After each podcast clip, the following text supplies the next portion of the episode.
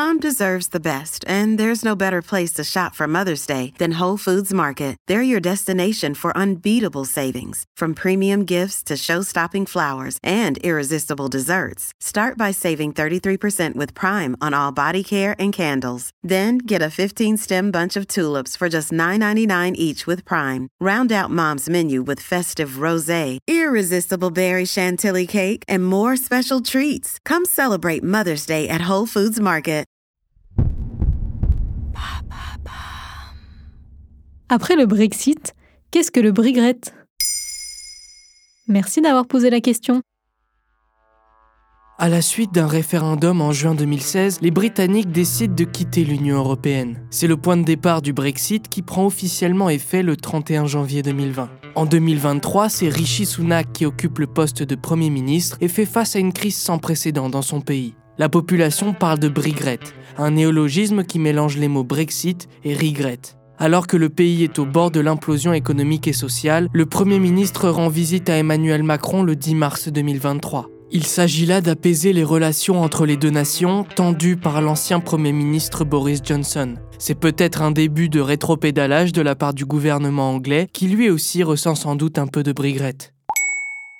Qu'est-ce que la population pense du Brexit en 2023 la colère sociale gronde chez le peuple anglais, surtout dans le service public. Au début du mois de février 2023, 360 000 infirmières britanniques manifestent, revendiquant une augmentation de salaire de 10%. Pour Richard Davis, professeur de civilisation britannique à l'université Bordeaux-Montaigne pour Slate.fr, la fracture est profonde. Les grèves dans de nombreux secteurs se multiplient, certains produits du quotidien ne sont plus disponibles depuis des mois, les services publics se dégradent. On peut dire qu'on atteint un point de rupture. En effet, depuis fin 2022, en six mois, les banques alimentaires ont délivré plus d'un million trois cent mille colis d'urgence à destination des citoyens les plus modestes, selon un article de Sky News. La population britannique en grande difficulté sociale désavoue en majorité le Brexit. Selon les derniers sondages, près de deux tiers des citoyens du Royaume-Uni souhaiteraient un nouveau référendum pour revenir dans l'Union européenne. Et quelles sont les conséquences économiques du Brexit jusqu'à présent?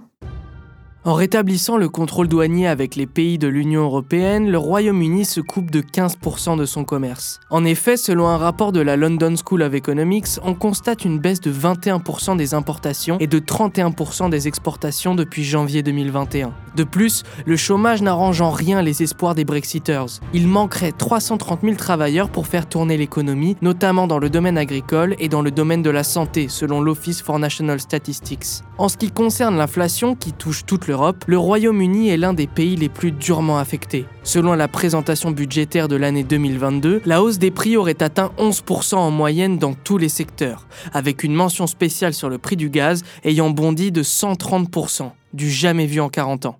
Mais comment le Royaume-Uni peut-il sortir de cette situation?